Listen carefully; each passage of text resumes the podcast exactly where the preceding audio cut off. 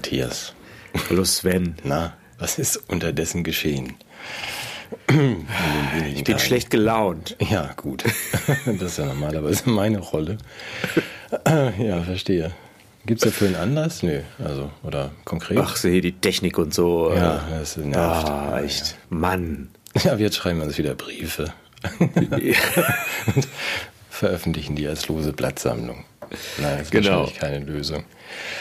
Ähm, was ist passiert unter der Woche? Irgendwas, was ich wissen sollte, was ich verpasst habe? Ja, ich weiß es nicht. Also sehr viel passiert. Also man kommt ja gar nicht mehr mit mit den ganzen Nachrichten. Ne? Also wollen wir erstmal die Nachrichtenlage abarbeiten. Was habe ich denn hier? Es gibt eine Studie zur Demokratiefeindlichkeit. Oder auch, ja, oder auch wieder auch jemand, der da in der Tagesschau sich geäußert hat. Und Tagesschau, das waren die mit den Ratten, oder? Das musst du mir erklären. Nee, da wurden wir doch als Ratten bezeichnet. Wir. Genau, das aber sind das diese Demokratieexperten. Ja, aber das ist ja dann, finde ich, sehr angenehm, ist ja politisch korrekt umformuliert worden in Nagetiere mit Kanalisationshintergrund. Ich finde das sehr richtig. Danke für den Hinweis von, von F. Du meinst, das beschreibt äh, unsere Lebenssituation der letzten zwei Jahre, dass wir ja quasi so im gesellschaftlichen Abseits gelebt haben wie äh, Menschen, die in Kanalisation oder nein, Lebewesen, die in Kanalisation gelebt haben. Und äh, wenn wir uns jetzt wieder raustrauen und denken, wir hätten irgendwie ein Recht, uns an einem öffentlichen Diskurs zu beteiligen, ja, dann, dann müssen wir zurückgeprügelt werden in diesen Ort, ja. Ja, die Vorschläge haben wir ja schon gehört, ja. Da kommen wir vielleicht gleich nochmal dahin. Also wir hatten ja letzt, letztes Mal auch über das ähm, Vergeben und so mit, also es scheint sich so zu entwickeln, dass man uns vergeben muss, den, den Ratten. Also Du erinnerst dich. Wir sprachen letzte Woche darüber, dass vor der ja, ja. Vergebung und vor dem Verzeihen oder Entschuldigen ja erstmal ein Schuldeingeständnis dessen, der was gemacht hat, stünde. Das hat ja Herr Spahn sehr schön dann, hat er offenbar zugehört. Er hat es ja dann auch, auch erklärt, wie er das sieht. Also die. Wie sieht er das denn? Da bin ich ja mal gespannt. Der Mann ist ja ein Feingeist vor dem Herrn. Naja, eben. Und er sagt, ähm, mahnt uns, die wir etwas zu verzeihen haben, also nicht zu verhärten und zu verbittern in diesem Prozess, ohne sich für irgendwas zu entschuldigen. Und das haben, wir sprachen das ja auch kurz an, es wäre auch unchristlich und unfair, wenn man mhm. jetzt dann noch ein, also wenn man schon geschädigt worden ist, dann auch noch den Humor verliert und ein dummes Gesicht macht, während man dem anderen etwas verzeiht, wofür er sich gar nicht entschuldigt hat. Ja, da, da kennst du diese Karikatur von Bob, ähm, wo die äh, da die Hexe verbrennen und es stellt sich raus, war gar keine Hexe und zur Entschuldigung wird dann gesagt, es wurden auf beiden Seiten Fehler begangen. ja, gut, aber das ist ja schon, das ist schon weitreichend. Also wieder mal Vergleiche, ne? Aber Vorsicht. Ja. ja, das darf man ja auch nicht. Man darf ja nicht mit allem vergleichen. Ähm, nee, ja, aber wir das, zumindest das, nicht. Wir also auch es wurden auf beiden Seiten Fehler gemacht, ist ja schon weitreichend dann, dass man die Hexe verbrennt. Also so. Also nicht, Spahn macht ja nicht mal das. Mhm. Also es ist so ein, so ein dubioses, dunkles, man muss dann irgendwie auch verzeihen, aber dabei bitte nicht verbittern. Ich finde, im Grunde, gut, im Grunde geht uns das nichts an. Es würde ja auch schon reichen, wenn man den Ungeimpften jetzt vielleicht äh, zum Ausgleich eine Bratwurst anbietet. Dann wären wir ja auch schon letztlich zufrieden. Dann wäre es ja auch äh, ausgeglichen. Ich wäre ja damals beinahe schwach geworden bei der Bratwurst. Ja, also ich habe ja wirklich allem widerstanden, ja, also diesen ganzen Kampagnen und so. Aber als sie ja mit der Bratwurst um die Ecke kam, ja. habe ich gesagt, scheiße, jetzt lass ich mich auch impfen. Ja, gut, haben wir nicht gemacht. Aber jetzt, jetzt ist ja auch viel passiert inzwischen. Jetzt müsste man ja dann auch sagen, okay, ihr kriegt auch, Matthias, kriegst auch eine Brat oder Curry oder eine Thüringer, was du möchtest. Ach Mensch. Thüringen Bei Thüringen bin ich halt schwierig Dunkeldeutschland. Also ja, nee, so eine Wurst, wenn man die dann isst, das wollte ich, da lass mich das bitte noch zu Ende bringen. Diese Demokratie-Experte in der Tagesschau, der hat ja herausgefunden, dass es ja gerade in Ostdeutschland mit der Demokratie nicht so gut funktioniert. Ja. Was äh, weniger daran liegt, dass die Leute jetzt ähm, der Demokratie und dem Rechtsstaat selbst misstrauen, sondern dass sie äh, zum Beispiel eine Position vertreten, die in der Demokratie nicht in Ordnung ist, zum Beispiel, dass sie mit der Migration nicht einverstanden sind. Mhm. Das bestärkt mich ja wiederum in meinem Eindruck, dass Demokratie gar nicht ein äh, Verfahren zur Legitimation von, von, von Macht und Machtausübung ist, sondern dass Demokratie auch das Teilen von Überzeugungen der Herrschenden notwendigerweise in sich trägt. Ja, da haben wir ja schon häufiger darüber gesprochen. Das ja, scheint ja, ja, doch eindeutig so zu sein. Aber aber als schöne Impfkampagne, das ist für mich wieder, ich war ja gestern in der Stadt in Köln mal wieder mich unter Menschen getraut und habe jetzt gesehen, diese Ich schütze mich Kampagne. Kennst du die? Mhm. Hast du mal gesehen? Ja. Und ja. da war jemand, ich schütze mich, ich weiß den Spruch nicht mehr genau, jemand, der offensichtlich als Bürgerrechtler äh, bei der Niederkämpfung des SED-Regimes beteiligt war, der schützt sich, weil er die Freiheit dazu hat, mhm. sich impfen zu lassen. Mhm. In totalitären Regimen, so habe ich das jetzt wohl verstanden, ist ähm, die Möglichkeit, sich vor Krankheiten zu schützen, ja verboten. Ja, richtig. Also das geht nur in Demokratien. Und in Demokratien gibt's ja, gibt's ja diesen, diesen Impfzwang und diese moralische Erpressung von Leuten und die Ratten, die in die Löcher zurückgeprügelt werden. Das mhm. ist, scheint mir da der Unterschied zu sein. Mhm. Wobei diese Kampagne, da hat ähm, Henning Rosenbusch immer wieder liebe Grüße, der ja diesen wunderbaren Telegram-Kanal betreibt. Der, hat ja auch, der einzige, dem ich noch folge, ja. Ja, der hat ja auch dann, es gibt da ja auch ein Motiv, eine Kindergärtnerin, die dann in die Kamera oder auf dem Plakat dann in die Kamera sprechen. Sie schützt sich, ihre schutzbefohlenen Kita-Kinder und ihre eigenen Kinder vor Covid und vor Ansteckung, indem sie sich impfen lässt und die Kinder impfen lässt. Und da ist Fake News, ne? Das sind Fake News. Das kommt ja vom Gesundheitsministerium und Henning hat dann ja auch ähm, bei wo auch immer es war, Facebook oder wo auch immer dann auch irgendwie darauf hingewiesen, dass das medizinische Fehlinformationen sind. Es müsste also gesperrt werden, das BGM. Und ist schon gesperrt? Ich habe den Stand jetzt nicht weiter verfolgt, ich gehe davon aus, klar. Ich meine, YouTube stellt ja auch, wie du weißt, äh, jetzt dann äh, Zertifikate aus. Es darf sich ja nicht mehr jeder zu medizinischen Fragen äußern, sondern nur von YouTube zertifizierte Menschen. Auch wenn. Was sind denn da die Zertifikationskriterien? Ja, dass man das sagt, was du gerade sagst, also dass man schon die, hm. die Regierungsmeinung wiedergibt. Ach, ist das also so? es ist nicht so, dass du eine medizinische Qualifikation brauchst wird das, ja, wird das, wird das zugewiesen? Also ich meine, wir, wir beide nee, tangieren ja das Thema stellen. zum Teil auch. Nein, nein, nein. Wir machen ja nur Spaß. Also wir haben so. mit medizinischen Themen gar nichts zu tun. Ach so. Also YouTube kommt nicht auf die Idee, uns wieder wegen medizinischer Fehlinformation zu sperren. haben Sie doch nee, das würden nein, wir nicht machen. Würden wir nie machen. Also mir scheint der Informationsbegriff ja ein äh, zentraler der aktuellen äh, Lage zu sein äh, und vor allem dann auch nochmal in seiner negativen Variante der Desinformation. Kennst du das hm. Zentrum zur Bekämpfung von Desinformation? Ähm, ich, wenn du auf das von den Grünen geführte Zentrum, ist das das? Also, nein, oder ist das dein? Das ist die Bundesregierung? Da verwechselst du das was? nein, nee, da gibt es doch auch noch von. Ja, gut. Nee, das kriege ich nicht zusammen. Ich meinte eher das in der Ukraine. Ach so. Und die haben, da gab es eine schöne Anfrage der ähm, äh, Bundestagsfraktion der Linken unter Andrzej Hunko, glaube ich, äh, was es denn damit auf sich habe. Und es ist ja so, dass da, glaube ich, auch äh, insbesondere dann äh, die russlandfreundlichen Personen Deutschlands äh, aufgeführt waren. Selbst die Tagesschau hat davon berichtet. Unter anderem der Herr Mützenich von der SPD, ich glaube, ist der noch Vorsitzender oder auf jeden Fall hat er auch ein exponiertes Amt, wurde da geführt, was alle überrascht hat, weil er sich, soweit ich weiß, keines Sprach- oder Denkvergehens schuldig gemacht hat bisher. Mhm. Aber offensichtlich werden da Listen geführt. Aha. Also wer Desinformation so betreibt, die Ukraine? Die Ukraine betreibt ja. schwarze äh, Listen. Äh, wobei die Tagesschau sich da auch äh, hilfreich zur Seite gestellt hat, weil sie gesagt hat, Moment, da würden ja auch noch Leute fehlen. Also zum Beispiel Sarah Wagenknecht und Gerhard Schröder, die würden ja auch auf diese Liste gehören. Und äh, so toll könnte es ja mit dieser Liste nicht sein. Finde ich interessant, dass die, ähm, die Tagesschau sich selbst zum Helfershelfer einer äh, ja, doch einer eher anrüchigen Weise mit politischer Opposition umzugehen äh, andient. Äh, mhm. Hat mich jetzt nicht überrascht, aber doch äh, nachdenklich gemacht. Ja, na gut. Andererseits, weißt du, die 9 Milliarden, die wir im Jahr für die Öffentlich-Rechtlichen so raustun, wir müssen ja auch irgendwas tun. Und wenn man dann nicht so viel zu tun hat, kann man ja auch der Amtshilfe leisten. Ja, für die vielleicht. Ukraine, die haben sicherlich nicht so viele Redakteure da sitzen. Ja, nee, nee, und deshalb passieren dann auch Fehler bei denen auch. Wobei ja. ich, ich, also ich nehme das jetzt auch an. Äh, ich finde, wir beide sollten auch ein Zentrum äh, zur Bekämpfung von Desinformationen gründen. Ja. ZBD. Ich finde, das ist der geheime Untertitel unserer Sendung. ZBD. Zentrum, Zentrum zur Bekämpfung von Desinformation. Ja, ich habe jetzt nur die Nomen hervorgehoben. Ja, ja, ZBD. Ja, wird das ja. Ist nicht, dass es unsere Aufgabe sein sollte?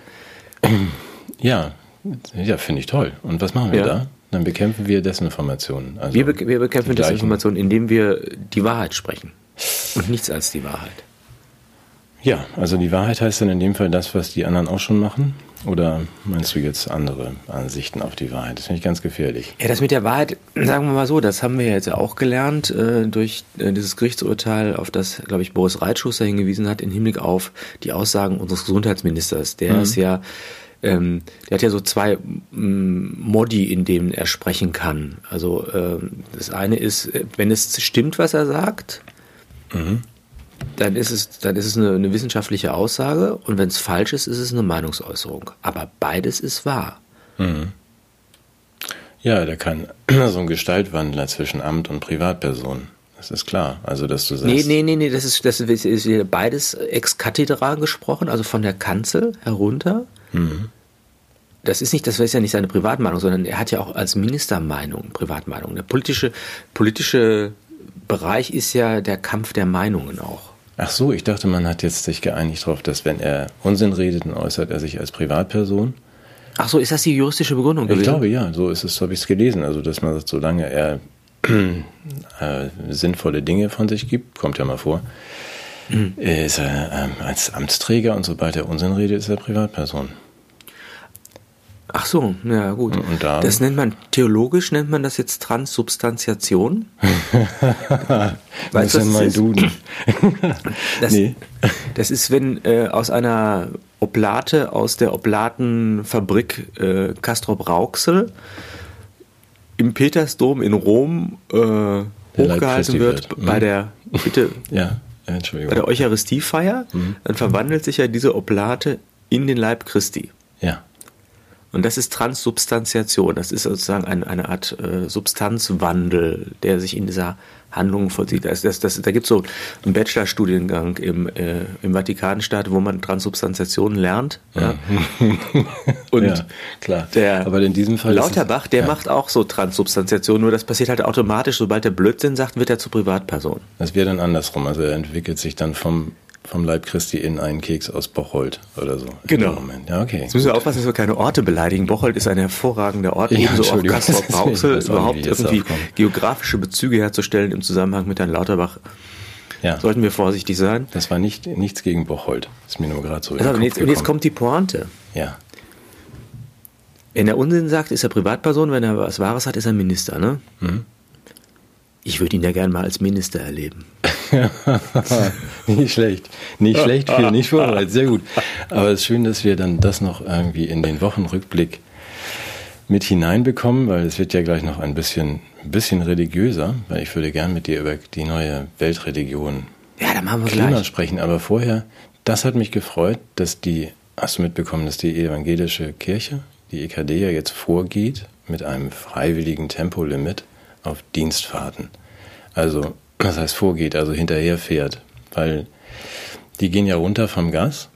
Ja. Wir alle wollen ja runter vom Gas und die EKD geht ja vor. Das finde ich ganz bemerkenswert. Freiwilliges. Tempolimit auf 100 km/h von der Synode besprochen und ja. beschlossen worden. Mhm. Und was sagt man dann, was sage ich dann, wenn ich jetzt mit 240 da mit meinem SUV vorbeikachel, dann sage ich nicht mehr du lahme Schnecke, sondern du lahme Pastorin oder was muss ich denn jetzt nach rechts? Ja, was die wenigsten wissen, da gibt ja sehr viel weitreichendere Beschlüsse. Das betrifft ja nicht nur äh, den Energieverbrauch äh, auf der Straße, sondern auch in den Wohnungen. Die müssen also, auch die Heizung dürfen sie höchstens bis 19 Grad hochdrehen. Äh, und es ist auch, äh, die, die müssen jetzt so ähm, wie diese Pulsuhren tragen beim Sex, weil sie einen bestimmten Herzschlag nicht überschreiten dürfen. Mhm. Äh, weil die sonst den Energieverbrauch zu sehr hochschrauben. Also es ist, es ist ein generelles, das, das wirkt jetzt so als isolierte Maßnahme, wirkt das ein bisschen unplausibel und lächerlich, aber wenn man das mal einbettet in den Komplettzugriff auf die menschliche Energiebilanz, dann ergibt das schon Sinn. Mhm. Okay. Da werden Wo wir gerade bei religiösen Fundamentalismen sind, da musst du mir jetzt auch nochmal helfen, auch im Nachrichtenrückblick. Ähm, hier in den Medien wird ja gerade gefeiert eine Athletin aus äh, Iran, die ähm, bei einem Wettbewerb, glaube ich, im, im Skateboardfahren äh, in der Türkei gewonnen hat und aus Protest gegen ihr Regime dabei kein Kopftuch getragen hat bei der Entgegennahme der, der, der Medaille, mhm. obwohl das eigentlich vorgeschrieben wäre. So weit, so gut sehr imponierend irgendwo auch. Ne? So, ähm, äh, ich habe dazu zwei Fragen. Also ich habe immer gedacht, das Kopftuch wäre, wäre Ausdruck von Individualität und kultureller Selbstbestimmung von Frauen. So habe ich das verstanden. Ja. Okay. Hier, das, das, hat, das, hat, das ist in der, in der öffentlichen Kommunikation einer, auf einer offenen Gesellschaft ist mir das so nahegebracht worden. Mhm. Jetzt wie kann das denn jetzt sein, dass wenn die jetzt auf diese Selbstbestimmung verzichtet gewissermaßen, dass die dann irgendwie für, verstehst du das? Du hast die Argumentation doch schon, schon am, am, am Wickel. Sie verzichtet auf diese Selbstbestimmung. Und das ist, ähm, und das also ist Freiheit. freiwillige Unterordnung unter irgendein Diktat. Also um frei zu sein, müsste sie das Kopftuch tragen. Mhm. Ach so, okay. Ja. Und, und, und dann, was ich nicht verstehe, ist, warum wird die denn jetzt gefeiert, weil die sich mit ihrem Regime irgendwie da politisch anlegt, während jetzt äh, sagen wir, deutsche Sportlerinnen wie Josua Kimmich, der noch mal gar nicht ein Statement abgegeben hat, sondern nur auf die Anwendung einer medizinischen Maßnahme verzichtet hat, während der dann öffentlich gegrillt wird. Das verstehe ich jetzt auch nicht. Hm. Was wäre denn jetzt, wenn die Fußballnationalmannschaft mal ein Statement, Haltung zeigen würde in äh, wo ist, wo ist diese Fußballweltmeisterschaft? In Dubai oder in. Du weißt ja, ich sage in der Hölle, glaube ich. Ne? Ägypten. Ne? Ich habe ja letzte Woche auch gesagt, Ägypten. der Klimagebiet Ägypten. Das ist alles. Du kennst das ja. Ah, die, äh, in Ägypten, genau, die Fußballweltmeisterschaft in Ägypten, ja. wenn die jetzt alle ähm, zum Beispiel so Querdenker-T-Shirts anziehen würden, hm. würden die das auch feiern? Ich bin mir nicht so sicher. Die, wer meinst du die? Also die Kommentatoren hier oder die. Ähm die in Ach, Katar. Meinst, Im Iran würden die ihn dann feiern. Im Iran ist das nicht in Katar? Nein, es ist in Saudi-Arabien. hm. Gut, äh, ja. Naja, aber das ist ja grundsätzlich so, das ist immer eine Frage, wer was tut. Das ist dieses alte Prinzip, was mir mein Philosophielehrer schon früh beigebracht hat. Na, quod, quod licet Jovi, non licet bovi heißt das, glaube ich. Also. Nee, das heißt Quod licet Chovi, so. non licet bovi. so, ja. was, was, dem Chauvinisten gestattet ist, ist dem Ochsen verwehrt. Ah ja, das, ja, okay, das scheint mir auch hinter der Einschätzung der katarischen Anführer zu stecken, dass es sich um eine Geisteskrankheit handelt, was wir da so machen. Das finde ich auch. Das passt dann oh, ja auch. Begibst du dich jetzt aber auf sehr dünnes Eis? Ich persönlich bekenne mich ja für die Vielfalt der Ja, ich auch. Ich teile das nicht. Ich meinte Varianten. das ist dann der Show, darf das, aber wir sollten genau. das eigentlich nicht gestatten. Gut, dann laufen wir mal in unseren Regenbogentrikots auf. Nächste Woche fängt ja jetzt an, oder? Ja, ja, ja, ja, genau. Ich, ähm, was haben wir denn noch? Darf ich mal ganz kurz nochmal ähm, bei, bei Spani, nochmal zu Spani zurückgehen? Weil mir hat dann jemand auch äh, nochmal ein schönes in dem Zusammenhang nochmal ein schönes Zitat aus dem Buch von Töckner und Wernicke, also möge die ganze mhm. Republik mit dem Finger auf sie zeigen, geschickt. Es gibt ja, äh, gab ja zu Beginn diese, diese ganz entschiedenen Bemühungen um Spaltung und um uns wegzusperren. Und ich wollte nochmal wirklich an dieser Stelle Herrn Fohren, der war das bei der Zeit, glaube ich, der sagte, man muss einen Keil in die Gesellschaft treiben, um die Gefährder von den Gefährdeten zu trennen. Das äh, verlinke ich auch gerne nochmal, das ist ein großartiger Satz. Ähm, wenn wir mit diesem Verzeihen nicht weiterkommen, dann würde ich das, äh, das unterstreichen wollen, dass wir die Gesellschaft ganz dringend spalten müssen. Du weißt ja, dass ich, also dass man das auch nochmal anwendet, ich bin ganz deiner Meinung. Hm. Ich möchte mit euch Gefährdern auch nichts mehr zu tun haben und bitte nur um die Zuweisung eines eigenen Bundeslandes. Das hatten wir ja schon mal. Ich weiß, du möchtest die Bundesrepublik ganz zurück und äh, ich nicht. So.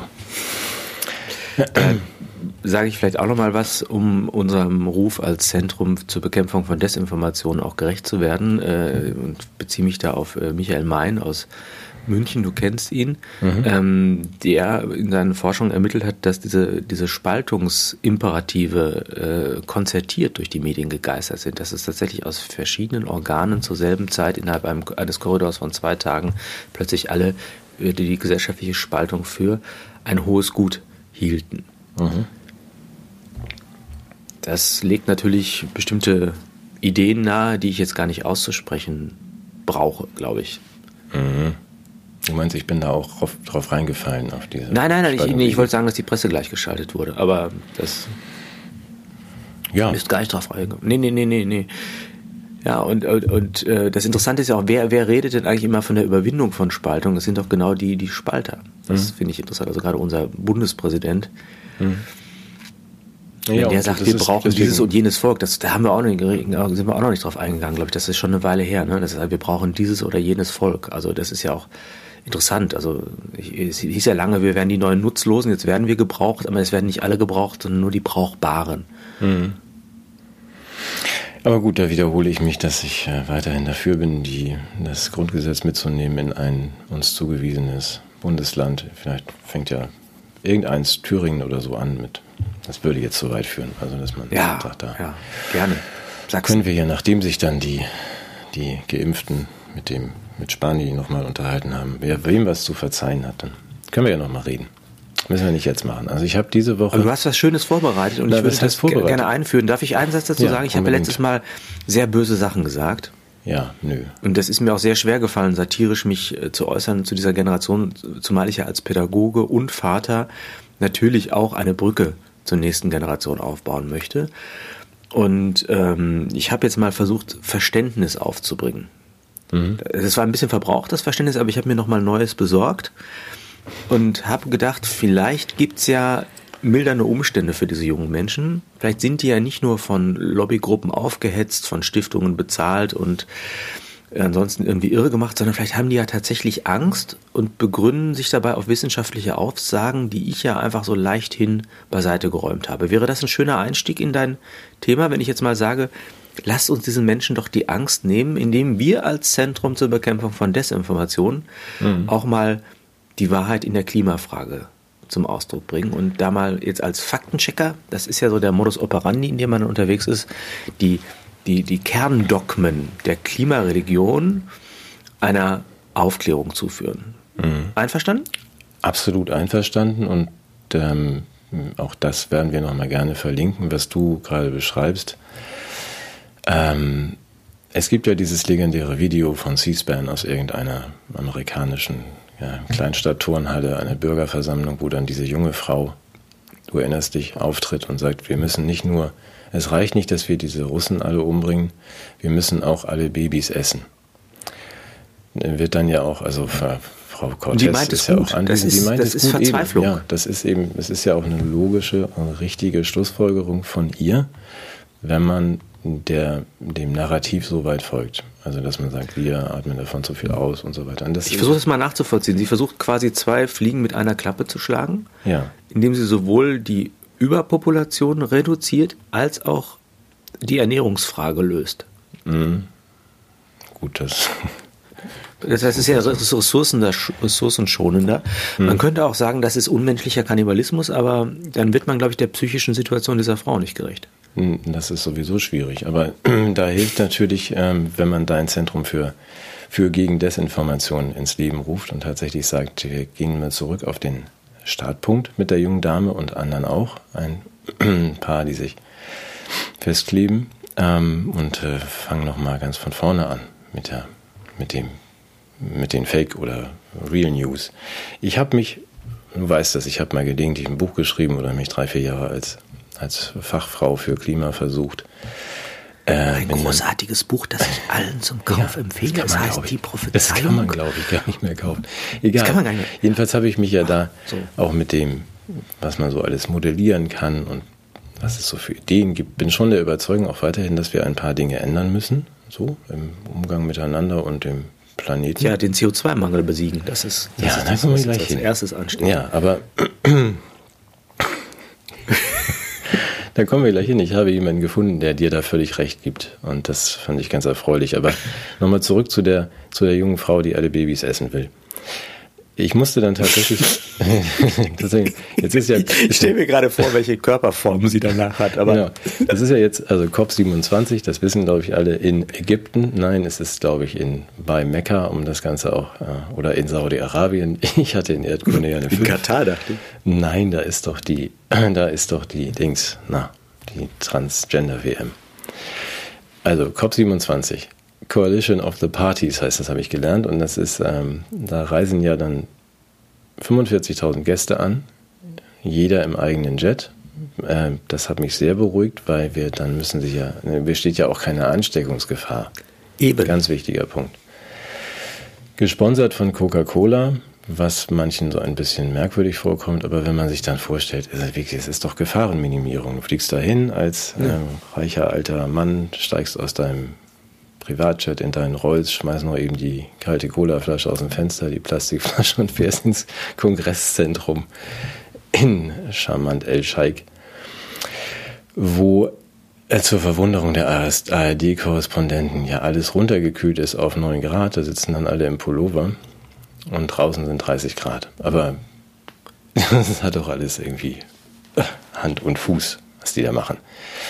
Aber nochmal, ohne in die Details zu gehen, ich habe mich dann nochmal wieder versucht zu erinnern, weil ja auch Frau Neubauer und Frau Thunberg und wie sie alle heißen, es ist jetzt wirklich, ne? wir haben noch vielleicht noch vier Wochen Zeit, vielleicht auch noch zwei Jahre, unseren Untergang zu verhindern.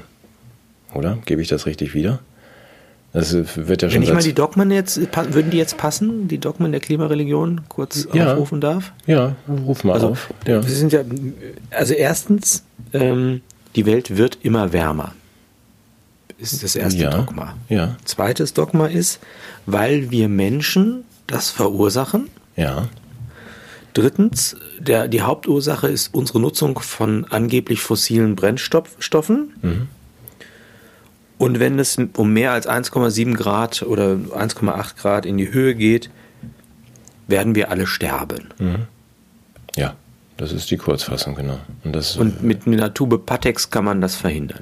Das ist. Naja, das, das vielleicht noch nicht, aber ich finde es wichtig, dass wir mal einmal diese, diese, genau, die will ich jetzt geprüft haben. Die einfachen vielleicht, vielleicht haben die ja recht.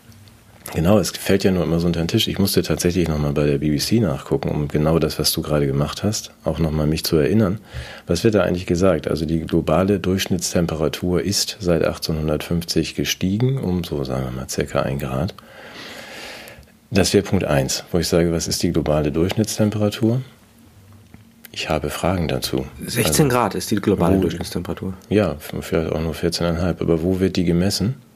Äh, wo sind die Vergleichsdaten? Also das kann ich dir sagen, das weiß ich zufällig. Ja. Am Arsch der Welt. Ja, okay. Aber da ist ein großes Fieberthermometer und dann messen die die globale Durchschnittstemperatur. Gut, aber da ist ja genau die Frage, am oder im Arsch der Welt. Das sind ja große Temperaturunterschiede und das ist genau das, worauf ich hinaus will. Sie sagen, du hast ja eine, sagst von 1850 bis heute ist das um 1,1 Grad gestiegen. Klammer auf, äh, in den verschiedenen Modellen gibt es durchaus eine Varianz von 0,6 Grad. Also man weiß nicht genau, so, es könnte auch an 0,6 mehr oder weniger sein, also 1 Grad Steigerung. Wo haben wir denn 1850 gemessen und wo 2022? An den gleichen Orten? Oder gibt es vielleicht inzwischen mehr Thermometer und ähm, hängen die woanders? Das wird mir einfach nicht erklärt. Also als, als Nachfragender an der Stelle würde ich schon sagen, ich bin nicht sicher, ob ihr, ob ihr da überhaupt die richtigen Vergleichsdaten habt. Wenn man sagt, was ist denn die globale Durchschnittstemperatur, Matthias? Jetzt im Scherz oder im Ernst? Im Ernst, würd, im Ernst ist es ein Konstrukt. Das ja. ist eine Fantasie. Ja. Das ist, äh, das ist, äh, das ist, das, das geht gar nicht. Das ist kein Gegenstand einer möglichen Erkenntnis, diese mhm. globale Durchschnittstemperatur, sondern sie ist immer eine ausschnitthafte, konstruierte, unter den Bedingungen der Messbarkeit äh, limitierte Aussage. Ja. Aber wir wollen nicht. Die ja auch, und, und, vor allem haben die Leute 1850 ja noch gar nicht den Ehrgeiz gehabt, die Klimakatastrophe zu verhindern und haben deshalb wahrscheinlich gar nicht so penibel gemessen wie wir. Ja, da muss man ja auch, das, auch Gretas neues Buch, das hier neben mir liegt, das halte ich jetzt nicht hoch, aber fängt ja wieder mit der gleichen Prämisse an wie das mhm. Buch vom, vom Al Gore mit diesen steil steigenden Kurven mit der Temperatur. Wir wollen dann doch zumindest erwähnt haben, dass es immer ein bisschen darauf ankommt, welchen Ausschnitt man wählt, historisch. Also das sind jetzt 140 Jahre, so lange gibt es Klimaaufzeichnungen, das ist ungefähr so alt wie ich bin, aber die Erde ist ja ein bisschen älter. Also so ein paar. Er ist fast doppelt so alt. Fast doppelt so alt. Wie ich. So, sogar sechseinhalb. Das Hallstein-Theorem. Die Erde ist ja fast doppelt so alt wie ich, also sechseinhalb Milliarden Jahre oder sowas in der Größenordnung. Und wenn man sich dann die, die Temperaturen anguckt, mit, auch mit großem Respekt vor der Erde und dem Universum an sich, ich will das gar nicht so sehr vertiefen, aber dass man sagt, es ja, aber gibt, darf ich mal zusammenfassen, wissenschaftlich jetzt, ja, ne? bitte. Also das, wir haben zwei wunde Punkte, die jetzt erstmal nicht gegen die Klimakatastrophe selbst sprechen, sondern gegen die Selbstsicherheit, mit der sie behauptet wird, nämlich ähm, erstens Messmöglichkeiten und Messgrenzen. Mhm. Und die zweite Perspektive ist in welchem Zeitraum werden denn Vergleiche angestellt? Und die, da ist man ja einerseits limitiert dadurch, dass man vorher nicht gemessen hat und man hat auch oft den Eindruck, dass es etwas willkürlich ist, mhm. was dann gewählt wird. Ich will nur mal den Finger auf eine kleine bescheidene Wunde legen, wenn man sagt, das gibt ja noch einen zweiten Punkt. Die, der Temperaturanstieg dieser letzten Jahre äh, ist ja verursacht vom erhöhten CO2-Gehalt. Auch da können wir wieder fragen, wie messt ihr das denn überhaupt? Aber das will ich mal abkürzen. Es gab Zeitpunkte im, äh, vor diesen 140 Jahren, wo der ähm, CO2-Gehalt bei 6000 Parts per Million lag und bei 2500. Jetzt ist es 415. Ähm, wo die Welt keineswegs unbewohnbar war für unsere Vorgänger, so Tierchen und ein grüner Planet war, also wo es, äh, dann war es aber teilweise kühler und teilweise wärmer als jetzt, was offensichtlich andere Ursachen hat. Also die Verkürzung auf CO2, ob das jetzt menschgemacht ist oder nicht, dieser Anteil daran, ist komplett unzulässig. Weißt du, wo ich hin will? Das stört mich in der Argumentation. Das heißt, also die Behauptung, das wäre der Thermostat, der Thermostatknopf wäre das CO2 allein, ist einfach ja. Äh, kompletter Unsinn, weil da lacht die Sonne sich kaputt und die Wolken, die 75 Prozent des Treibhauseffektes machen, lachen sich auch kaputt. Gefährlich finde ich daran nur, dass man aus dieser Verkürzung, wir sind schuld, dass es irgendwie wärmer global im Durchschnitt ist, weil das liegt nur am CO2 und wenn wir das nicht stoppen, dann müssen wir alle in der Hölle verbrennen. Das kann man ja alles behaupten. Das ist sowas religiös Verkürztes. Ja? Da fliegt eine Teekanne um die Erde, die uns Gebote vorschreibt. Aber wenn man daraus dann, dann ähm, an. Ich finde, du beleidigst fast jetzt schon die Religion, ehrlich gesagt, weil die haben mehr Substanz als diese ja, das war Bertrand diese Russell, Klimasekte. Teekanne. Das ist ja das Russell-Bild ähm, von Religion. Das kann man ja nicht mal falsifizieren, diese Behauptung. Auch das von den Klimagläubigen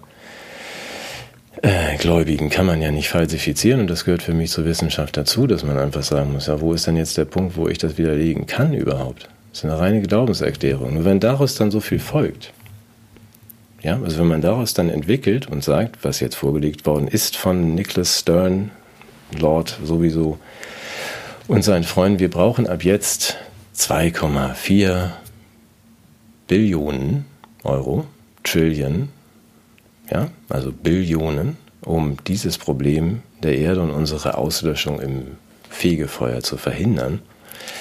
Und zwar pro Jahr bis 2000. Was machen wir mit denen? Bringen wir den, werfen wir diese Billionen auf den großen Altar des Klimagottes und verbrennen die dann, um den milde zu stimmen? Oder? Ja, wir machen ja bei allem dieses Spiel, du kennst das ja, ne? Also Zero hm. Covid und Net Zero heißt jetzt, wir reduzieren den CO2-Ausstoß auf Null. Das ist diese Null scheint ja was ganz Zauberhaftes zu sein. Wir sind ja eh umgeben von Nullen, aber das ist ja kein Wunder, dass sie dann auch bei Covid und, und ähm, CO2 das wollen, äh, das ist das Ziel. Bill Gates schreibt das immer zwei Jahre vorher, das weißt du. Also Net mhm. Zero mhm. heißt, wir wollen den CO2-Ausstoß ähm, auf per Saldo auf Null bringen. Und dafür brauchen wir, wir, wir brauchen dafür ganz viel Wirtschaftswachstum. Also wir, wir wachsen uns aus dieser Krise raus. Deswegen brauchen, brauchen für diese 2,3 Billionen brauchen wir ein Wirtschaftswachstum? Nein, das müssen wir. Wir müssen ganz viele Dinge, also ganz viele Investitionen vornehmen, ganz viele Dinge bauen, also Windräder, Solarzellen und so. ganz viele Strukturen schaffen, dass auch alle überwacht sind, dass niemand irgendwie so viel Licht und Feuer machen kann. Das ist das Wirtschaftswachstum ist unser Weg aus dieser Klimakrise. Also das Wirtschaftswachstum war unser Weg in die Klimakrise. Aber gut. Ja, eben, eben, eben, eben. Äh, das, das kriege ich ja, weil ich dachte immer, Deindustrialisierung und Deagrarisierung wären die großen Zaubermittel mhm. zur Bewältigung der Klimakrise. Also das heißt, wenn nichts mehr produziert wird und die Menschen nichts mehr zu essen haben, außer Babys, dann ja, gut, ist der Planet ist doch gerettet. Ja auch, ist ja auch endlich. Mhm. Ja. Ja, also du, du siehst oder merkst, ich habe da viele Fragen. Ich bin in vielen Punkten einfach verwirrt. Und mir fehlt vor allem die Möglichkeit, also zu falsifizieren. Ich habe in dem Zusammenhang auch nochmal das Buch von, von, hatte ich dir erzählt, von Patrick Moore gelesen, der Greenpeace Mitgründer war und sich in einer Weise daneben und despektierlich äußert zu diesen ganzen äh, religiösen Überzeugungen, die ich ähm, wahnsinnig gerne nochmal ausführlich vorstellen würde irgendwann. Dass man also einfach Punkt für Punkt. Gestehe meine eigene Leichtgläubigkeit in den, in einigen Punkten, wenn ich danach plappere, dass der, der große Pacific Garbage Patch so groß ist wie Frankreich und wenn Herr Moore mich darauf was, was ist das? Das ist dann ein, was ja jeder weiß, im Pazifik schwimmt eine, ein Plastiksee, ein Plastikteppich so groß wie, wie zweimal Frankreich oder Texas. Wahnsinn. Ja. Von und den ganzen äh, Strohhalmen, die auf ja. Kindergeburtstagen ja. dann ins Meer geraten sind, ja. Und das ist dann eben, ich würde das gerne einfach mal in unserer, bei unserem Zentrum für, für und gegen Desinformation untersuchen, weil Moore dann tatsächlich sich die Mühe macht und sagt, ich möchte mal ein Satellitenbild sehen über ein Jahr, wo der denn ist und wo der sich hinbewegt und der ist leider nicht zu sehen. Während man so äh, kleinere Strukturen wie Hawaii durchaus sieht auf diesen Satellitenbildern. Und das gleiche gilt für viele andere Punkte. Man sieht, ich glaube ich, sogar äh, Fußabdrücke auf Satellitenbildern. Ja, wahrscheinlich Fußabdrücke auf Hawaii und auch einzelne Seevögel, aber eben nicht den Great Pacific Garbage Patch. Und da würde ich äh, mir wünschen, dass wir um Viertel nach acht Herrn Patrick Moore gut übersetzt und die, ähm, die andere Seite ins Fernsehen setzen und uns mal erklären lassen, wie das alles zusammenhängt. Da würden wir auch viel lernen. Ich habe viel gelernt darüber, warum Seevögel Plastik essen, absichtlich. Absichtlich? Ja, absichtlich. Nein, die, Doch. Die sterben da dran, weil wir das da reingeworfen ja, haben. Ja, ich weiß, aber das ist ja trotzdem, muss man ja wissen. Und da hat Moore darauf hingewiesen, weil nicht alle, also er versteht ja als Ornithologe eine Menge von ich sage das jetzt nicht, weil das ein Kerl aber ist, von, von Seevögeln, was auch immer das ist. Das Vögel, ja, Vögel, der alte Scherz, als ja, genau, der alte verstehen wir, was den von haben Vögeln, wir ja nicht ja. gemacht, ja. Aber dass, ja. dass Vögel durchaus ihrem äh, Nachwuchs, ähm, den Babys, ähm, Kiesel füttern, wusste ich nicht. Ich habe das mit Interesse gelesen. Die essen keine Vogelbabys, sondern Kiesel. Genau, die essen Kiesel, weil sie ähm, hier ist der lehrreiche Teil der B&B-Sendung von heute. Vögel haben zwei Mägen, einen, in dem sie das so ein bisschen chemisch vorverdauen und dann haben sie einen Muskel- oder Kaumagen. Sie haben aber keine Zähne. Das heißt, das ähm, Schnitzel wird dann so ein bisschen, dass der Vogel verschluckt in Stücken, der Adler. Das wird dann so ein bisschen vor, vor eingeweicht und mariniert, aber dann muss es ja zermahlen werden. Und um das zu erreichen, muss der Vogel harte Gegenstände in seinem Kau- oder Muskelmagen haben. Das sind in, bevorzugt Steine. Das heißt, Vögel essen Steine.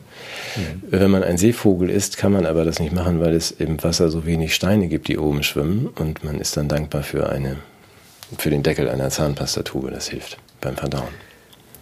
Ja, aber da, und dann fragst du dich noch, wohin dieser Plastikkontinent verschwunden ist. Den haben die Vögel genau, aufgegessen. Ja, ja, genau. Und das, wenn der jetzt nicht mehr da ist, dann herrscht da quasi Plastikmangel in den, in den Meeren.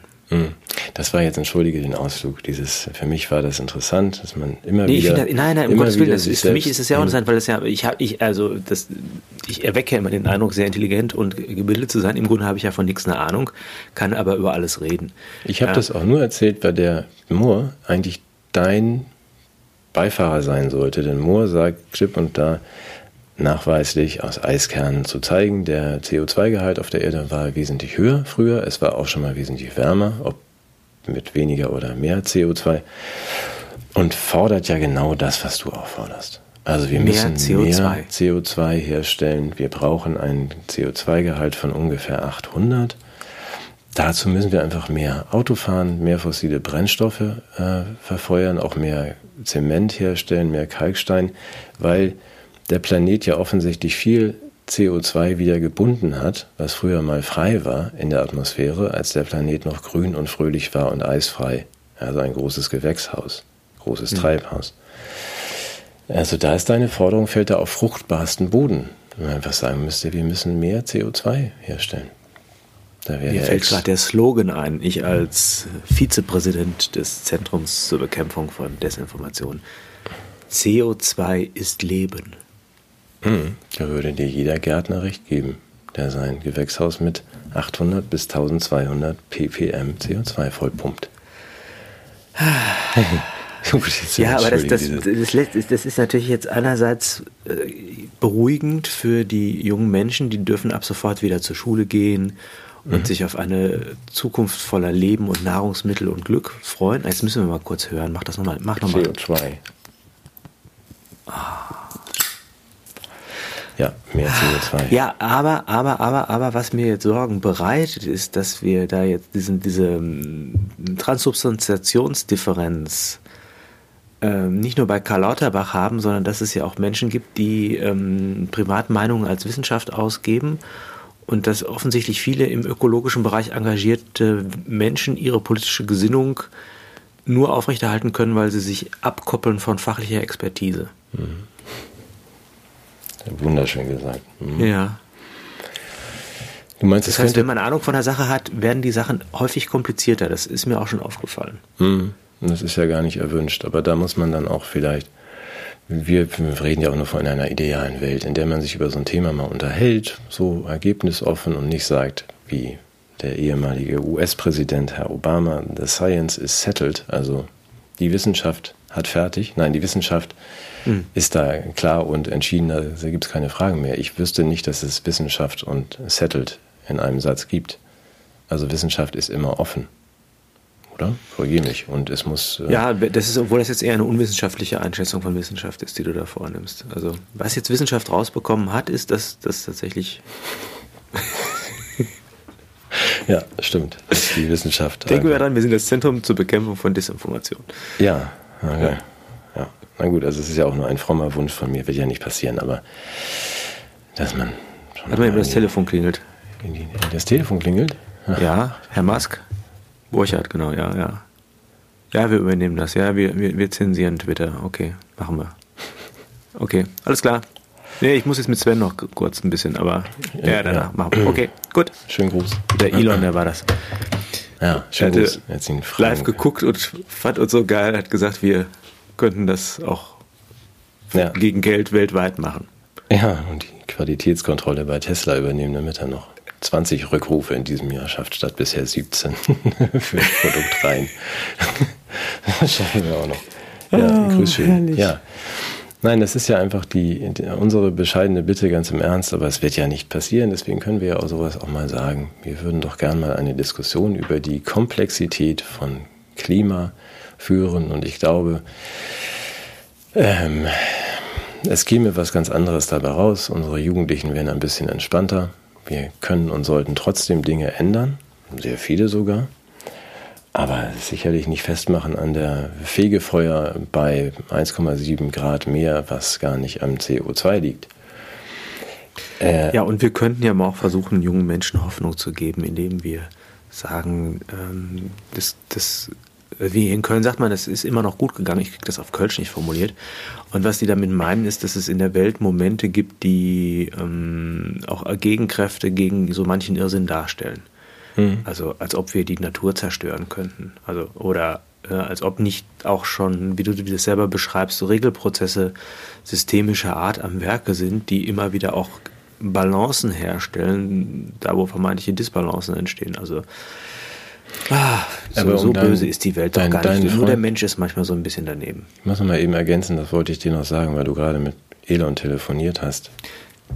Ähm, es gibt eine, das muss man sich einfach mal angucken, eine sehr schöne ähm, Studie von Oxfam, die ist letzte Woche, hast du vielleicht gesehen, erschienen. Mhm. Wir sprechen ja öfter mal über den, den, den Fußabdruck, unseren CO2-Fußabdruck, äh, wo herausgekommen ist, dass der Fußabdruck von Elon ähm, eine Million Mal so groß ist wie der von normalen Menschen. Und das finde ich bemerkenswert. Sein persönlicher Fußabdruck durch die Privatjets und diese ganzen Sachen unserer 125 ausgesuchten Milliardäre ist nur ein paar tausend Mal so groß wie der von Normalsterblichen. Aber wenn man die, die Investments dieser Milliardäre anguckt, wohin, wohin sie ihr, worin sie investieren, in welche, welche Firmen, welche ähm, Techniken und so weiter, dann zeigt sich, dass, dass sie da wesentlich umweltfeindlicher agieren mit ihren Investments als alle Börsenindizes dieser Welt. Das heißt, jeder dieser einzelnen Herren und Damen hat einen Millionen. Tut was gegen den CO2-Mangel. ja, genau. Die und ich finde, wer mehr Geld Seite. hat, hat auch mehr Verantwortung für die Menschheit. Aber warum sagen Sie es denn nicht, dass Sie was gegen den CO2-Mangel tun wollen? Ja, ich glaube, dass ähm, der Kampf gegen den CO2-Mangel ja nicht nur eine schlimme Bürde ist, die man auf sich nimmt, sondern einfach auch mehr Lebensfreude bereitet. Weil man unbeschwert von schlechtem Gewissen Dinge isst, die in der Welt gewachsen sind, weil man Mobilität genießt, weil man reist. Und das macht ja nur Spaß, wenn es die anderen nicht tun. Mhm. Ich kann dir folgen, okay? Und solche Auftritte wie die junge Dame, die alle Babys essen möchte, sind dann einfach ein zusätzliches Comedy-Programm, was da man noch mitbezahlt hat. Okay. Ja, na gut. Lass uns doch einfach wieder Spaß haben. Ich habe ich hab gestern mal so ein bisschen überlegt, mir, mir geht es ja jetzt gesundheitlich auch wieder besser, was dazu führt, dass ich häufig sehr schlechte Laune habe. Das ist so der Nachteil. Also, mhm. weil ich irgendwie unzufriedener bin mit den Dingen und ich mich mehr so richtig abfinde. Und ich habe mal so gedacht, so jetzt, wo, ich, wo es mir wieder besser geht, könnte ich ja mal irgendwie Lebenspläne entwickeln und okay. mir ja sagen so, ich tue jetzt mal was irgendwie, ne? Und ähm, ehrlich gesagt, habe ich so bisher das Gefühl gehabt, dass das nächste große Ereignis in meinem Leben mein Tod ist oder eine schwere Krankheit. Und da kann man doch noch andere Sachen mit seinem Leben anfangen, ne? Oder?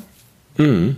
Hast du dir schon was einfallen lassen, was du zwischendurch ich, vorher ich noch machen da, willst? Es ist so wirklich, mir sind in den letzten zwei Jahren echt da die Fantasien so abhanden gekommen, was man mit seinem Leben denn Schönes anfangen könnte, wenn man so, sag mal, die, die 30 überschritten hat, so wie wir beide, mhm. ja, mhm. Geburtsjahrgang 1850 was kann man mit seinem Leben, was, was, was könnte, ist mein Leben auserzählt und plätschert jetzt irgendwie so äh, in, in, in gewohnten Bahnen dem Ende entgegen oder was könnte man, was könnte ich, was könnte man da noch machen? Mir ist nichts eingefallen. Also es ist echt äh, ziemlich traurig.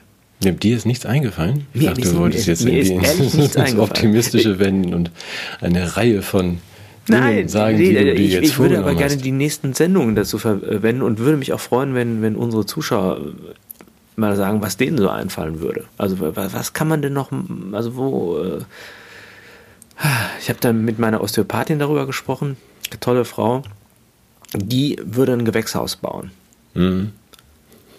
Aber du weißt ja, ich, also ich habe ja zwei linke Hände und alles Daumen und vor allem schwarze Daumen. Also sobald ich mit Pflanzen in Berührung komme, sterben die ja. Ne? Das ist ja, ist ja leider. Oder wenn ich mit Werkzeug in Berührung komme, verletze ich mich und fange an zu bluten. Mhm. Insofern ist das mit dem Gewächs. Aber es Bitte? würde dir vielleicht auch Freude machen, wenn wir das Gewächshaus für dich bauen. Oder ach nee, du darfst die Pflanzen dann auch nicht anfassen. Also wir müssten das ja, bauen. Ich würde die angucken, würde ich die. Ja, das wäre auch schön. Also, ja. Du könntest sie auch anatmen oder ansingen. Dann, dann wachsen sie besser. Das ist, also die haben keine Ohren, aber auch die. Da, ich habe auch. Singen kannst du auch nicht. Bin der Anti-Orpheus. Ja. also ich hole nicht die Eurythike aus der Unterwelt, sondern ich singe die Pflanzen in die Unterwelt. Okay. Gut, aber das ist ja eine schöne... Ja, aber was, was, könnte, was könnte man denn mit seinem Leben noch anfangen, außer krank werden und sterben? Gute Frage. Also, das ist ja also Landgewinnung, aber wenn du jetzt sagst, handwerklich ist das alles dann auch nicht so, so bei dir, aber du könntest doch vielleicht die Anweisungen geben, oder? Oder ist es dann auch so, dass so eine ganz geringe Neigung zum Diktator. Das ist also auch nicht so richtig ausgeprägt bei mir. Das würde mir gar keine Freude machen. Ich dachte jetzt, ah, hier Diktator so. oder so, der Scheiß gehört da jetzt so ran. Ja, aber was ist denn das hier für eine Schlamperei? ja, gut, das immerhin. Ja. nee, ich werde drüber nachdenken, aber ich glaube, ich glaube auch nicht, dass das nur mein Versäumnis ist und, und mein Mangel an Fantasie, sondern dass einem auch systematisch der Gedanke geraubt wurde, mhm. und einer Weise noch Hoffnung auf Zukunft und planbares Leben zu haben. Ich glaube eher, dass das eine, eine Verkümmerung ist, dass das eine, eine innere Wüste der letzten zwei Jahre ist, die mir das so ein bisschen schwer macht. Ja, aber da muss ich mal aus unseren vielen Zuschriften, die wir bekommen, doch äh, hast du ja sicherlich, du liest das meiste ja auch oder alles, ähm, dass es durchaus viele gibt, die da wahrscheinlich jetzt dann was schreiben und vorschlagen werden gibt ja sogar ganz konkrete Pläne von ähm, Bürgergenossenschaften, die auch in diesem demokratiefeindlichen Osten entstehen. Zuerst, ich glaube, jetzt in, in Sachsen und Thüringen. Oh Gott. Ja, gut. Aber auch äh, andere, die, die äh, gut gelaunt uns zuhören und sagen, ja, ja, wir machen das schon. Also die genau das, was du sagst. Gelaunt, damit wir das nicht, nicht missverstanden werden. Und das war auch die blanke Ironie der demokratiefeindliche Osten. das, ja, ja, das weiß ich. Nein, aber das Ich, ich, ich, ich sage es einfach so, weil äh, da Nein, ja, aber auch. Also Leb, aber Lebensfreude zurück. Und das, es geht nicht nur darum, irgendwas zu schaffen. Also ich kann mir auch vorstellen, Dinge zu schaffen und habe auch viele Ideen, aber Aber diese Strukturen entstehen doch. Ich will das nochmal. Ja, aber ich, will auch, ich möchte auch Spaß haben und so. Ja, aber werden wir doch. Ich meine nochmal, wir ja. kriegen entweder ein eigenes Land oder das, das hier gerade so rumsteht, auch dürfen da mhm. wieder mitgestalten. Das lässt sich ja gar nicht vermeiden. Das, mhm. meine Einschätzung kennst du. Es ist so, dass wir diesen Weg nicht mehr weit gehen können.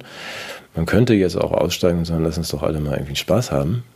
Das wird aber ja, es geht ja nicht um Spaß so als oberflächliches, sondern es geht um nochmal eine Erfüllung hm. und einem, ja, ich, ich, will das gar nicht vertiefen, war nur, ich, ich wollte was anderes noch erzählen, das habe ich jetzt schon mehrfach angekündigt, wenn ich darf. Ja, unbedingt. Ich hatte ein Erfolgserlebnis, also ja. nochmal Brücken bauen zwischen den Generationen, damit hast du natürlich völlig recht. Ähm, ich mache an der Uni ein Seminar zum Thema Sprache, Sprache und Bildung. Mhm. Und die Tendenz geht eigentlich, Entschuldigung, dahin, ähm, an einem bestimmten sprachphilosophischen Ansatz die Verkümmerung der Sprache zum bloßen Instrument der Kommunikation und der Herrschaft äh, rückgängig zu machen und den Zauber der Sprache in poetischer und philosophischer Hinsicht wieder spürbar werden zu lassen. Und zwar nicht nur um aus Freude an der Sprache selbst, sondern weil äh, wir auf diesem bezaubernden und verzaubernden Weg auch einer Welt wieder begegnen könnte, die eine andere Tiefe hat, wenn wir sie ansprechen können. Mhm. Also wenn wir wieder wütend und zornig sind und nicht aggressiv, wenn wir wieder Speise und Trank zu uns nehmen und nicht mehr Kalorien und Nahrungsmittel. Ja, also da, mhm. äh, diese ganzen äh, Fehldeutungen und, und, und ob objektivierenden Verkürzungen der Wirklichkeit, die auch in der Sprache sich niederschlagen. Aber das ist sozusagen das Projekt und eben auch zu zeigen, wie wichtig Sprache für Bildung ist. Auch bei der Vielfalt von Herkunftssprachen. Und jedenfalls war dann die Frage, was motiviert uns überhaupt über Sprache zu sprechen? Und dann kam halt direkt als erstes von den Studenten, Sprache kann verletzen. Mhm. Und da ist ja natürlich was dran, ne? Und habe ich dann auch ernst genommen. Ich wusste natürlich, worum es denen geht, weil natürlich die, die, die Konklusion oder die, die Schlussfolgerung daraus dann leuchtet, ja, deshalb müssen wir Sprache regulieren. Mhm. Sprache ist gewissermaßen eine Rasierklinge, die wir in den Händen von Neugeborenen äh, sozusagen als, als, als Massenvernichtungswaffe heranwachsen lassen. Ja, das ist, das ist sozusagen die Unterstellung, weshalb die dann auch sehr schnell dabei waren, dass wir äh, mit, mit Sprachregelungen im Bereich des politischen Korrekten diese, äh, dieser Rasierklinge gewissermaßen einen kleinen Schutz überziehen und damit äh, verletzungsfreie Kommunikation oder wie wir beide immer sagen, kommunikationsfreie Gewalt ermöglichen, oder? Mhm.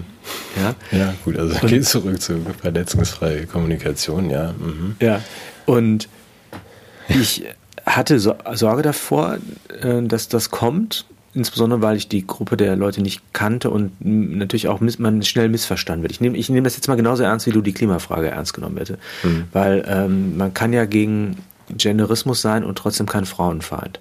Mhm. Man kann ja, oder man muss, wenn man gegen Migration argumentiert, aufpassen, dass man nicht menschenfeindlich ist gegenüber Leuten, die aus anderen Kulturen und Weltorten stammen. Mhm. Ja, und, man, und so weiter und so weiter. Ähm, was ja dem, im ähm, politischen Raum gelungen ist, ist, ist eine Monopolisierung dieses Themas, dass also nur bestimmte äh, Gruppen und bestimmte Theorien zuständig sind für ethische Fragen. Mhm. Und deshalb habe ich denen erstmal gesagt, die ethische Frage, die teile ich. Ja, ich bin ja. Für, ja ich habe gegen nichts und niemanden was, aber ich habe was dagegen, die Sprache zu verhunzen und zu verkümmern. Insbesondere, und das, das ist mir dann wirklich gelungen, ähm, weil die Modellierung, ähm, die unterstellt wird, um zu behaupten, dass Sprache in dieser Weise permanent verletzend ist, eigentlich zutiefst menschenfeindlich ist. Und dann habe ich ein Tafelbild gezeichnet äh, und habe dann sozusagen die Verstehenssituation beschrieben. Also das ist dann, äh, ihr Beispiel war, man darf Menschen, die woanders herkommen, nicht fragen, woher kommst du. Das ist in jedem Fall eine Verletzung. Hm.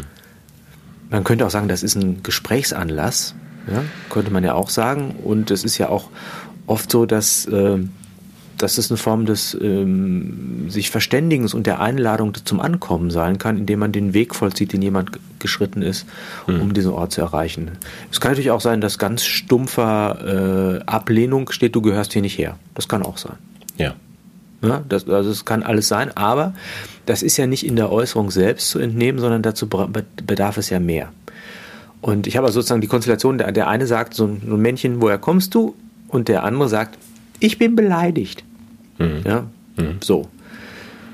Und was ist da unterstellt eigentlich, dass ja diese beleidigte Person wie ein Pavlovscher Hund beim Erklingen der Glocke anfängt zu sabbern? Mhm. Man läuft ja eigentlich auch immer der, der, das Wasser im Mund zusammen, wenn du Pavlov hörst. Ja, natürlich. Ich krieg total, ich total hier Speichel. Pavlov, ich höre so eine Pavlov. Glocke dann immer. Ja. Tinnitus kriegst du dann. Ja, ich krieg immer Speichel. Jedenfalls ist, wird ja, wird ja der, der, die, die intellektuellen Möglichkeiten und auch die Empathiefähigkeiten der verstehenden Person werden gewissermaßen behavioristisch verkürzt Mhm. Ja, als ob auf einen bestimmten Reiz nur eine ganz bestimmte Reaktion, und zwar immer dieselbe, nämlich beleidigt sein, mhm. erfolgen könnte. Mhm. Das halte ich für diskriminierend und rassistisch. Ich glaube auch, dass Menschen mit Migrationshintergrund in der Lage sind, Verstehensprozesse zu vollbringen, ernsthaft, ja, mhm. die einen tatsächlich aggressiv diskriminierenden Übergriff unterscheiden von einem gut gemeinten, ähm, Gesprächsanlass ins Gespräch zu kommen und dann eben auch in der Lage sind, zum Beispiel solche Probleme nicht als Diskriminierung, sondern als Missverständnis zu deuten. Und dann ins Gespräch, Gespräch zu gehen und sagen, und einfach sagen, du, das nervt mich, wenn ich da immer wieder gefragt werde, oder du, ich komme daher, das war so schön, aber ich musste weg, wo kommst du denn her? Äh, also das heißt, in dieser mechanistischen Sprachregulation, die schon die Frage verbietet, mhm. wird auch die Möglichkeit einer Verständigung und Überwindung gewissermaßen von vornherein verhindert, bis hin zu dem Punkt, dass ich als sensibler Mensch, der natürlich niemand auf die Füße drehen werde, äh, möchte, mir es zehnmal überlegen werde, ob ich überhaupt noch irgendjemand mal anspreche und irgendwas frage. Weil man kann das ja nicht wissen, ob der dann beleidigt ist. Denn das Kriterium für die Beleidigung ist ja nicht meine Intention oder das, was ich tatsächlich gesagt habe, sondern dessen falscher Hals. Ja, aber das heißt, für mich ich höre aufmerksam zu, du lehnst es ab, Menschen dadurch zu diskriminieren, dass du sie nicht zum Beispiel fragst, woher kommst du? Genau. Weil das unterstellt, wenn ich das nicht mache, unterstellt es auf Deutsch, ich sage dir, du bist da eh zu doof zu verstehen, was ich mit der Frage meine. Genau. Und das ist die Diskriminierung. Also, dass genau. du, ich den, den, den kannst du von vornherein abschreiben. Du bist nur wenn, ich den, wenn, ich, wenn ich den irgendwas frage, woher er kommt, ist er sofort irgendwie beleidigt, weil er mich nicht versteht. Also frage ich den mal lieber gar nicht. Und das ist in der Tat diskriminierend. Also du erklärst den durch dieses Nichtfragen für, für bescheuert. Genau. Ja, ja oder auch, und auch durch die, also sagen wir mal so, das ist ja, ähm, das, das ist, ja die Modellierung, ne? diese direkt, bitte? Das ist Rassismus, oder? Genau, ja, das ist ja. Rassismus. Also diese antirassistischen Programme sind zutiefst rassistisch, weil die Modellierung eines zwischenmenschlichen Geschehens äh, heruntergestuft wird auf die Reizreaktionsmodelle der, der Pavlovschen Konditionierung. Hm. Ja. Und damit spreche ich eigentlich äh, allen die Menschlichkeit ab, sowohl dem Sprecher als auch dem, dem Empfänger meiner, meiner Frage. Ja. Und, und das, das finde ich als, äh, das, das ist für mich ehrlich gesagt eine Massenvernichtungswaffe, weil dadurch nämlich äh, das, das äh, Entstehen einer Gemeinschaft und einer, eines tieferen Verständnisses aus einem bloßen Menschenmassenraum verhindert wird. Hm. Und haben, das hast du ja auch an, mit deinen Studenten gemacht, die du noch gar nicht kanntest. Haben denn einige das verstanden? Oder äh, ist das da da, und das hat mich jetzt gewundert. Ich habe mich gefragt, ähm, muss ich jetzt mit irgendwelchen Interventionen rechnen? Oder und das, das Wunderbare war, die haben das verstanden. Mhm. Die okay. haben auch, und ich habe dann die Alternative gezeigt, nämlich das ist, das, das ist dieser hermeneutische Prozess, das heißt, das sich einlassen auf den anderen und das Raum geben und zuhören äh, der Äußerung und das, das äh, auch die Unterstellung, ja, vielleicht habe ich ihn missverstanden. Mhm. Dieses Moment von Selbstzweifel und auf den anderen zugehen, ähm, schafft nicht nur eine Verständigung zwischen den einzelnen Personen, sondern eben auch eine, eine Gelegenheit zur Selbstbildung im Hinblick auf meine eigenen Vorurteile, die mhm. auf beiden Seiten ja dadurch abgebaut werden, dass man tatsächlich ins Gespräch kommt. Also die Lösung, ähm, man müsste, also insofern ist auch das Ganze nicht nur diskriminierend und rassistisch, das Modell der Political Correctness, sondern es ist auch ein Instrument zur Förderung und Vertiefung von gesellschaftlicher Spaltung, während tatsächlich der, der andere Raum ja, Verständigung. Ich möchte, und ich möchte noch was anderes sagen. Ist denn eigentlich, also es gibt ja in den ersten Phasen jeder Begegnung das Risiko der Verletzung. Ja. Ja? Ist denn die absolute Vermeidung von Verletzung, also Zero, Zero Verletzung, was heißt das auf Englisch? Ja, Zero Injury, keine Ahnung. Also ja. ich weiß, wo du hin willst, ja. Man, also. Ist das ein sinnvolles gesellschaftliches Ziel oder ist es nicht das Durchschreiten dieses Unsicherheitskorridors einer möglichen Verletzung, so wie beim Schlaraffenland, die Voraussetzung dafür, dass ich in den Bereich von wirklicher Nähe, Wärme, Zutrauen mhm. und Verständnis vordringe? Also ist nicht jegliche Form von, von Leben immer auch riskant und gefährlich, aber dadurch eben auch äh, der Ort wunderbarer Begegnungen? Aber das ist doch mit unserem, diesem wunderbaren und so schwierigen Vehikel Sprache, was du da behandelst, ist doch Voraussetzung überhaupt für menschliches Miteinander, dass man sich der Gefahr aussetzt, missverstanden zu werden. Und die droht, die droht ja überall, also von ich, ich liebe dich bis irgendwo kommst du her, dass man sagt, wir können ja bitte darüber reden, wenn wir uns ja noch nicht verstanden haben. Oder? Also sich dieser Gefahr auszusetzen, wenn man das nicht will, wenn man das wegzensiert und sagt, das lassen wir alles, dann kannst du nichts mehr besprechen.